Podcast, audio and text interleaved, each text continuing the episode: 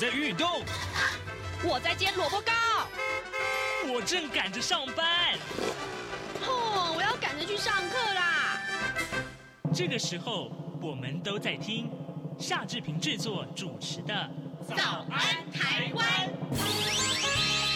早安台湾带给你最热门的时事访谈，最感动的人物专访，最直接的民意表达。对，让我们一起收听。早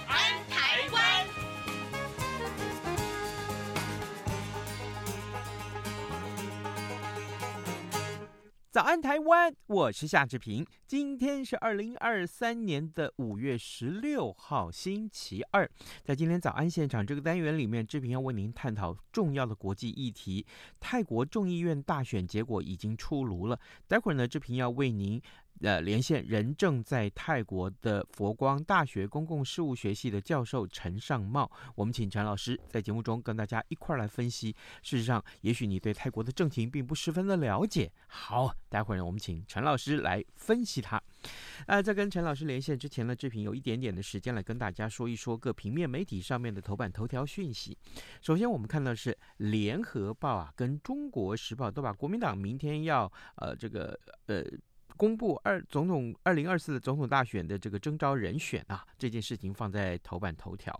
呃，这我们但是两个报纸啊，这个。呃，切入的点有所不同啊，让我们来看一看《联合报》的内文。呃，这是一个他们呃掌握到了一个讯息，就是国民党规划在明天中常会啊征召提名总统参选人。那昨天晚上呢，党主席朱立伦会见了红海创办人郭台铭、新北市长侯友谊啊，向两个人说明这个民调跟征询的结果。根据党高层指指出呢，呃，根据目前所有的民调数据啊，还有就是党中。央调查各县市长还有立法委员的结果啊，都是侯友谊胜出，征召侯友谊应该是没有悬念了。但也有挺郭台铭的人士认为说，在名单公布之前，谁都有希望。这是今天联合报上面的一个呃头版头条的内容。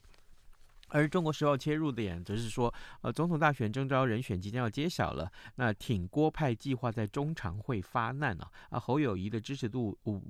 呃，这个是持续稳定的领先。那国民党明天先排宣先排了，呃，好，这个中国呃中国时报的内文有提到，就是说，呃，有人说啊，说这这个破坏团结就是罪人啊，其实这意有指，呃，意应该是有所指了啊，有所指啊，那这是今天中国时报上面的头版头条内容。不过呢，联合报的头版还有自由时报的头版都有这样一条一则新闻，其实非常呃，这是一个很正面的消息，就是斥资四十五亿元，历经十四年筹设的台北荣总重粒子癌症治疗中心昨天启用营运了，这是全台湾也是东南亚的第一座，还有呢，这也是全球第十四座啊。呃，蔡英文总统他强调说，呃，这座中心是国内啊、呃、癌症放射线治疗最后一块拼图，为台湾打造出精准放射线治疗的国家队。那但是你知道吗？呃，今天的呃。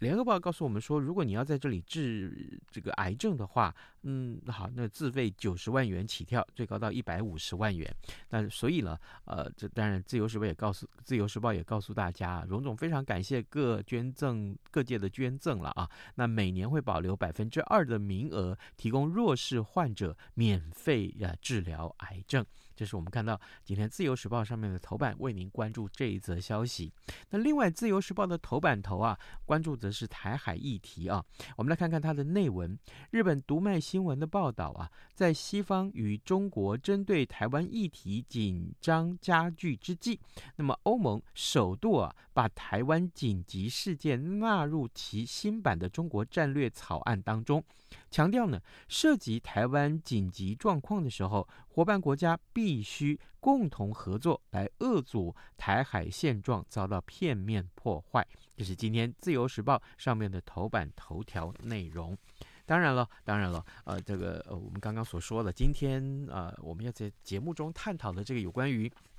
呃。呃泰国呃大选的这个消息啊，今天也都放各报都放在头版上面。我们就来看一看啊，呃，泰国十四号举行众议院大选，十五号已经开出了九成九的选票了。那么进步派的在野党前进党出乎意料啊，一百五十一席跃居到第一大党。那么该党的领袖皮塔他表明将会组成政府，他说我会担任总理啊。而且是全民总理。那么以流亡海外前总理塔信他的小女儿啊东呃这个贝东塔为代表人物的维泰党只落居第二。两大党在五百席的众议院当中呢，一共占了两百九十二席啊，将近五分之三了。呃，双方高层十五号已经开始就如何下架目前由军方支持的政府，共商下一阶段的策略。纽约时报报道说呢，呃，大选结果。凸显了泰国选民一面倒的寻求把，呃，这个掌结呃要终结啊，这个呃掌权将近十年之久的军方势力。好的，现在时间早晨七点零六分了，来，我们先进一段广告啊，广告过后马上要跟陈老师连线喽。啊，老爸早啊！哎，起床啦！今天吃什么啊？哦，今天啊，我们来吃吐司加火腿蛋啊。嗯，好香哦！哎，爸，你在听什么啊？哦，我啊在听中央广播电台的节目《早安台湾》啊。我平常最喜欢听夏志平主持的访谈了。哦，这个节目都在讲什么啊？新闻跟热门时事话题啊，哎，还有啊，报新闻而已哦，好无聊哦。哎哎，耐心听我说完嘛。《早安台湾》的节目内容不只是这样哦，除了每天最新的新闻内容，还会邀请各界的专业人士、学者。来分享他们的见解哦。我只要一边听这个节目，一边做早餐，就能够了解好多事情哎。哇，那我也要听，在哪个平台可以听到啊？在每个礼拜一到每个礼拜五的早上七点到七点半，就能够在中央广播电台的官网上面收听到喽。哦，对了，在 Sound On、Spotify 这一些 Podcast 的平台上面也能够听得到哦。哇哦，老爸你很潮哎。对呀，Podcast 上面就能听到，也太方便了吧？哎。什么味道啊？哦，老爸，我的早餐烧焦了啦！早安，台湾，你正吃着什么样的早餐？吐司加火腿蛋，咬一口，然后收听中央广播电台。早安现场。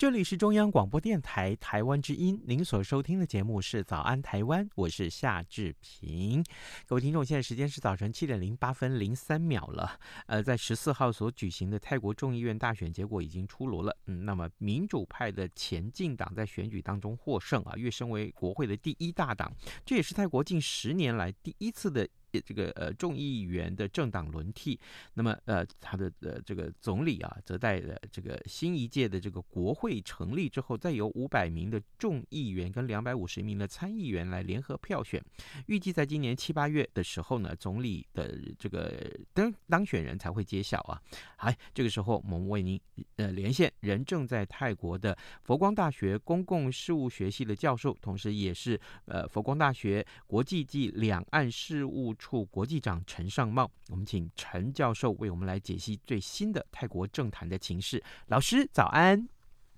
呃，主持人早，各位听众朋友，大家早安。谢谢老师一早与我们的连线，辛苦老师了。这个我知道，这个这两天非常的忙碌。哈哈呃，是，是呃，根据媒体的报道啊，前进党啊，这个呃获得席次是最高的。然后呢，那呃前泰国总理呃他的呃。小女儿呃贝东丹啊，所这个呃属的这个维泰党是获得了这个第二高的席次，所以老师，我想请教你，其实可能一般的民众他对于呃泰国的政坛并不是那么的了解啊，我可不可以也先请陈老师为我们介绍大选之前的泰国各政党的生态是什么？还有呃这些个新的这个呃获得大多数选票的政党，他们的主张跟选举诉求又是什么？好的，其实泰国的政党哈，我想跟台湾的政党比较不一样，他们其实是会比较政党转换，就是说候选人的政党转换是蛮频繁的。那甚至于政党本身，的更迭也是蛮频繁的哦，所以就是说他们基本上是以人为主的一个政党的运作形态。嗯，那在这一次的大选之前，我想大家对于泰国大以前的印象可能就是红衫军、黄衫军。对，哦，以前可能就是红衫军的政党跟黄衫军的政党。那现在红衫军的政党跟黄衫军的政党，我想大概我们可以把它解释成为是民主派的政党跟一个保守。呃，比较支持军方统治的一个政党，嗯，哦，所以呢，在这样的一个划分之下，我们可以来看到这一次的民主比较支持民主派的政党，大概就是刚刚主持人提到的所谓的前进党，还有维泰党。好，那我们先从维泰啊前进党开始讲起好了。前进党它其实大家不知道，它可能是二零一八年才成立，因为那时候泰国二零一九年要大选，所以他们二零一八年才成立。但成立只有短短一年的时间，他们就拿下了全国的第三大政党。我因为那时候年轻人基本上都蛮支持的这个政党，因为他们用了所谓的空战，加上当时的党魁一个叫做谭纳通，就是我们所谓的高富帅啊，哦，然后又相当的亲和，哦，所以他获获得了很多很多年轻人的一个选票。那前进党在当时是第三大党，哦，可是呢，在胜选了之后，因为他其实他的主要的诉求就是反对军方执政，嗯，所以呢，在二零二零年的时候，他就被军方呢以这个呃违反了这个选举竞选法哦，然后就把他解散。嗯，那解散之后呢，他们剩下的人就前成立了现在所谓的 Move Forward Party，也就是前进党。哦，那这前进党基本上就是延续着过去。这个未来前进党它的一些的政策哦，譬如说反军方啦，要求皇室改革啦等等，嗯，哦，所以在这一次呢，前进党坦白说了，前进党呢真的可以用大胜来去形容哦，因为在过去大家可能预估可能就是一百席左右，但是这一次他拿到了一百五十席，而且我觉得前进党更值得关注的就是说，他们已经不单单是以曼谷为主的都会型政党，而且也不单单是以年轻人为主的政党。我觉得他已经开始走出了曼谷，甚至我们看到在清迈，清迈是红衫军、维泰达的大本营，他们都还有不错的成绩。哦，所以我觉得这一次我们要首先恭喜的就是民主派的前进党。是。那第二个维泰党，也就是红衫军的政党哦，其实这个是前总理塔克辛他们在一九九八年左右的时候成立的哦。那从二零零一年开始，历次的泰国大选。这个维泰党为主的红三军政党从来没有输过，一直到了这一次。哦，那这一次你说他是不是输？其实我觉得也不见得输，因为他的席次只是少了十席左右。哦，但是他在过去他都是第一大党。哦，过去二十多年来的第一次选举都是这样子。那这一次红三军呢，会呃选的大家不如大家预期，因为预选前大家估计大概会有超过两百席左右。然后甚至他希望喊出的是 landslide 一个大胜，看可不可以拿到三百席，但是最后只拿到了一百四十一席。哦，所以我觉得维泰党他们这一次最主要还有一个主要的政见是希望可以让塔克辛回国。哦，那因为塔克辛他是一个比较争议性的人物，所以塔克辛回国的政见，我想可能对于某些的这个呃选民来说，他是有点点疑虑的。哦，所以也造成了他们的选举结果不如预期。嗯，那另外我们来谈到。比较保守派的这种亲军方的政党哦，那目前军方大概就是两个政党，分别是目前执政的公民力量党，它是由副总理巴育所主导的。嗯，那现在的总理巴育呢，他后来呢离开了公民力量党，另外成立了一个和泰建国党。是哦，所以这两个都是军方的政党，但是你看这两个虽然是目前算是执政联盟里面的政党。两个加起来不过是拿下了七十多席，哦，这个算是输得相当难看了。嗯，你连维泰党的大概只有维泰党或前进党的一半而已啊。嗯，好，那军方的在过去的一个统治，我想当然不得人心啊。这个我们待会有时间再来谈。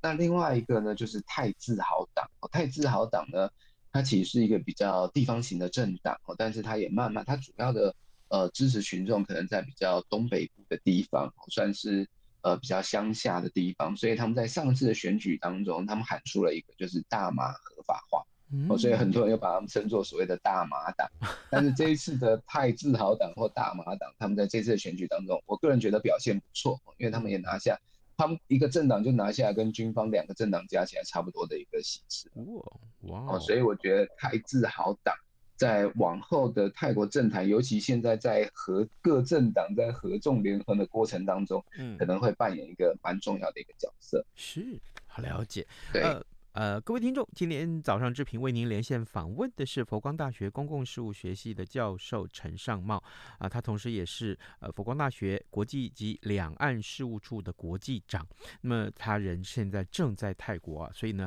我们连线他为我们来呃解读最新的泰国选举的一个呃新的一些政坛情势。老师，你刚刚说呃军方不得人心啊，这目前泰国的军政府啊，军政军方不得人心。那我想继续请教你，这是不是？是意味着这些年来泰国的军政府，它的执政呃色彩的这个呃施政成绩，其实已经被选民所唾弃了。那这个帕拉育他这个政权不得人心的主要的原因是什么呢？嗯，呃，我想这一次的军方或者是执政党他们的一个失利，呃，大概可以从两方面来去谈哈。第一个，我们再从政治的一个角度来去看，其实二零一四年这个帕拉育发动政变。嗯，那经过了五年的时间，哦，其实他原本发动政变的时候，他都说隔年要去改选，嗯，结果呢，一直隔年隔年，隔了五个年之后，到了二零一九年，在美国啦一些欧欧美国家的一个压力之下，他才不得不嗯开放了选举。哦，那他在选举的这在在执政的这段期间，他其实是用了很多的高压统治的方式，就是说压抑国内民主派的声音。哦，那时候那时候整个泰国国内基本上你没有办法对于军方有任何反对的声音出现，嗯，哦，所以他在政治上面是用这样的一个高压统治，所以人民早就已经对于军方统治是相当不满的，嗯，好不容易等到二零一九年，但是二零一九年他又用了一部不合乎这个民主精神的宪法，然后去操纵选举制度。所以呢，还有所谓的参议院嘛，我想部分朋友大概知道，嗯，哦，泰国选举还有由军方所指派的两百五十席的这个参议员可以加入总理的选举，所以他虽然政党没有获胜，可是他还是可以借由这样的方式来去当上总理。哦，所以你就可以知道，其实他大家期待改变，好不容易二零一九年有大选，但是他又去操纵选举，哦，所以这几年我想大家对他的在政治方面的一个表现是相当相当的不满。嗯。那如果我们从经济上面来说的话，嗯，大选之后其实很快就面临到了是疫情。啊，哦，疫情一开始的时候，其实泰国表现的也还不错，哦，跟台湾一样，一开始守的还不错，但是后来呢，其实慢慢的爆了，慢慢慢的爆了之后呢，那就关键就在于说你有没有疫苗嘛，哦，还有你有没有口罩啊这些防疫物资，嗯，我们发现泰国在这方面准备的都不是太好，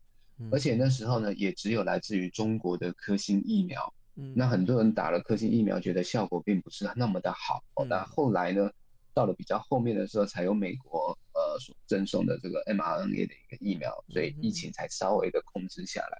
但是疫情，因为我们都知道，泰国它是以这个观光业为主要的一个经济形态。对，观光业占他们国内 GDP 可能高达百分之十八、百分之二十。那在疫情期间，我们当然都知道，观光业可能从它选前大概疫情前有一千万。啊，三千万四将近四千万的观光客，嗯，现在变成零了之后，观光业的影响是相当相当大，而且不止观光业，观光业你造成多少人失业啊？多少家庭会受到影响？哦，所以这几年疫情期间，泰国的经济疫情处理的不好，当然连带的影响到经济。哦，所以让老百姓在觉得你在执政的期间，你政治表现不好，经济也表现不好，那选民当然要求要改变。哦，而且呢，最主要他要求的改变，他是希望我们可以 bring the democracy back in，我们可以把民主再带回到泰国里面来。嗯，所以我想这个是这一次军方他失利的最主要的两大因素。是。军方失败了，所以呢，接下来我们看这个新当选的两个这个呃前两名的这政党，他的获得的票数啊，加起来就已经超过了这个五分之三了。那所以老师。那这个前进党的这个党魁，刚刚您提到的高富帅啊，皮塔，他接受访问的时候，他还说，泰国人民在过去十年中找不到任何希望，所以呢，呃，我们也想确保这个国家有法治，消除军事化和垄断啊，最终在国家实现平等，共同推动国家前进。好，老师，那前进党跟维泰党接下来是不是要筹组联合政府呢？后来他们有这么说吧。那么他们合作之路会顺利吗？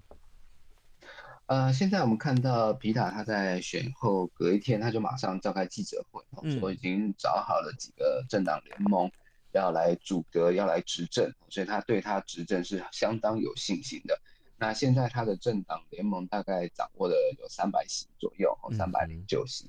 但是我们刚刚提到哈，因为在之前在帕拉育执政的时候，他其实去扭曲了这样的一种选举制度。泰国的总理呢，他是由下议院的五百席，还有加上上议院的两百五十席，一共七百五十席来去选出来的。嗯，但是上议院的两百五十席是由军方所指派的。哦，所以等于说加起来七百五十席里面，你必须要拿到三百七十六席，你才能够当上总理。哦，那七百三百七十六席里面扣扣，等于说军方的那个两百五十席是民主派他比较难掌握的，所以他必须要想办法在下议院掌握到三百七十六席，他才比较有可能拿下总理的一个职位。嗯，好，所以现在看起来距离三百七十六席还有一段的距离。嗯哼，所以其往后的一个关键哈，在于第一个，我觉得太自豪党。会扮演一个很重要的一个角色。虽然他现在在执政联盟被视为是比较亲军方的，嗯，但是因为他有七十席，如果这七十席加入到了这个目前皮塔的一个联盟里面的话，他就过了三百七十六席，所以等于说这样的话，他掌握到总理这个职位就就比较有把握了。哦，但是太自豪党他的形象并不是太好，因为我们说了他。他过去强调这个大麻合法化，嗯，而且他又是比较地方派系型的政党，哦，所以这个以民主派为诉求，这两个政党是不是愿意接受泰自豪党？我觉得这是第一个他们会面临到的一个问题。嗯，第二个的一个挑战呢，大概就来自于军方，嗯，好，因为我们这一次一直在说军方是不是能够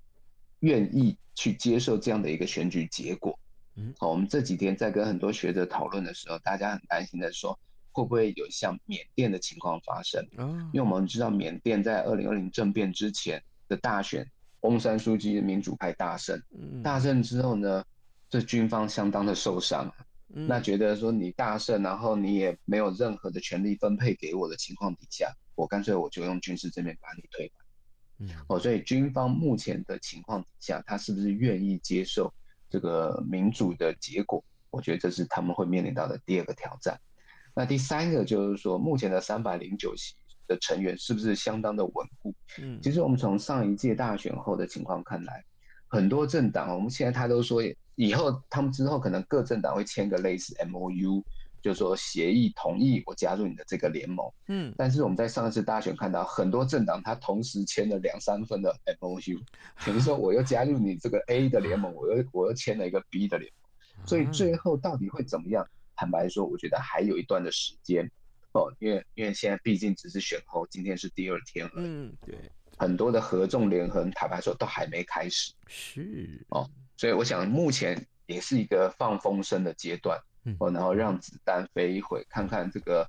呃，前进党的选民是不是可以接受他们跟维泰党去合作哦？因为前进党跟维泰党事实上他们在某些意识形态还是有一些的差异，譬如说到底是不是真心想要让塔克辛回国？嗯，啊，他们的前总理二零零六年政变之后流亡海外至今，是不是愿意让他回国？还有这个前进党喊出了要去修改刑法一百一十二条，就是皇室藐视皇室罪。也就是想要去做一些挑战皇室、改革皇室的一些法案动作，这样的一个挑战皇室，维泰党是不是愿意去接受？毕竟你你被冠上了一个挑战皇室旗，对于往后这个政党，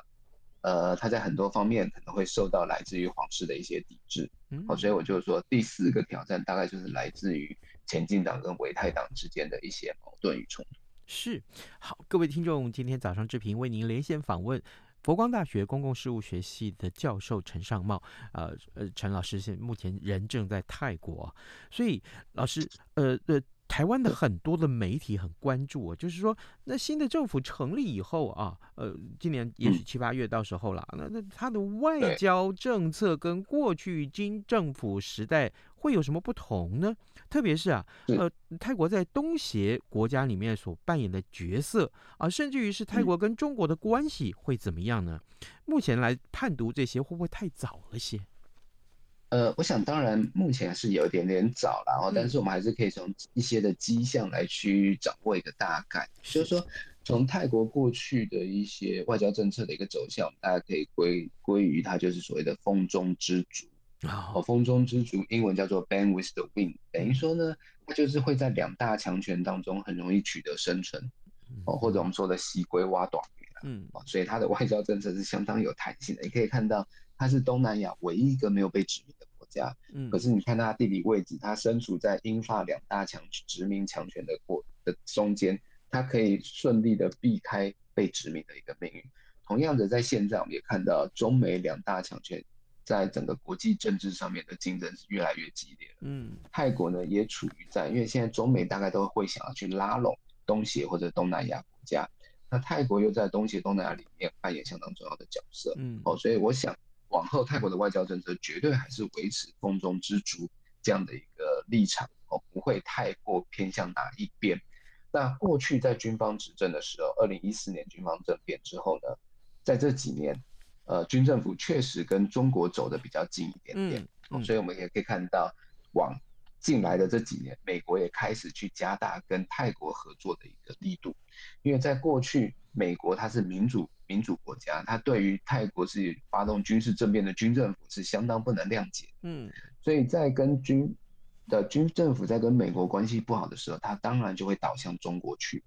哦，但是这几年我说了，美中的一个竞争越来越激烈，加上。二零一九年，他们也采行了一个所谓的民主的选举之后呢，其实美国跟军方、泰国军方政府开始慢慢有一点点改善关系。嗯，但是在未来的新政府上台之后，我们可以观察的几点，就是说，第一个，前进党，前进党呢，他从上一次选举开始，他就是反军方，还有反威权。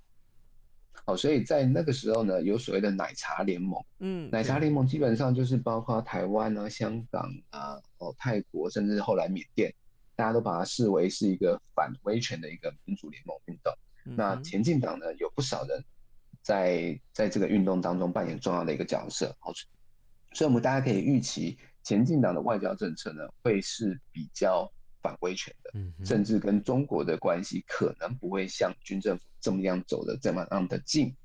那再延伸来说，它的两岸政策会是如何？嗯，其实这前进党呢，他们有很多的候选人，他跟台湾关系是相当不错的。好，从之前的未来前进党的党魁就来过台湾好多次。好，在二零一九年大选之前，他就来台湾，包括去向唐凤取经哦，也。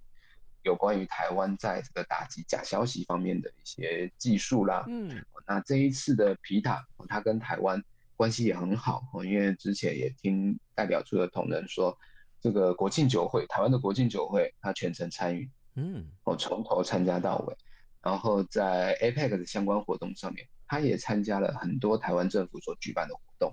所以我想在往后，而且像这一次我们去参选。啊我们去观选的时候，我们也特别走访了几个前进党的候选人，他们也表示，他们很多的政策是跟台湾来去学习的。嗯，譬如说，他一个女女性候选人，她很强调她的社会福利，所以他就说，他去台湾的时候，他之前去过台湾，嗯哼，他说台湾看到很多在交通火车上面都有哺哺乳室、喂喂乳室，哦，他说这个泰国都没有，嗯，所以如果他当选的话，他要在他的选区去去加入这样的一些设施。结果他当选了，所以我觉得往后有有会有越来越多跟台湾友好的一些前进党议员在进入到国会之后，我希望可以增加台台之间的关系。好的，呃，抱歉老师，因为时间的关系啊，我们只能请教您到这边。没问题，没问题。呃，是各位听众，今天早上志平呃为您连线访问的是佛光大学公共事务学系的教授，同时呢，他也是。佛光大学国际暨两岸事务处国际长陈尚茂，陈老师为我们详细的分析了有关于泰国呃大选之后的一些最新的情势。当然，后续还有很多值得观察的点，老师刚刚都一一为我们来点出来了。所以，老师，谢谢您今天早上跟我们的连线，谢谢您辛苦了，谢谢。好，谢谢，谢谢主持人，谢谢。早安，台湾。正吃着什么样的早餐？吐司加火腿蛋，咬一口，然后收听中央广播电台。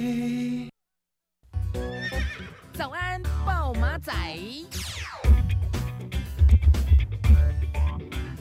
好的今天节目时间也差不多到了啊，要邀请大家随时锁定中央广播电台的各节新闻，或者是上到我们的官网来啊、聆听或者阅览新闻。同时呢，也为我们早安台湾按个赞好吗？谢谢您，也谢祝您有愉快的一天，跟您说拜拜，明天再会喽。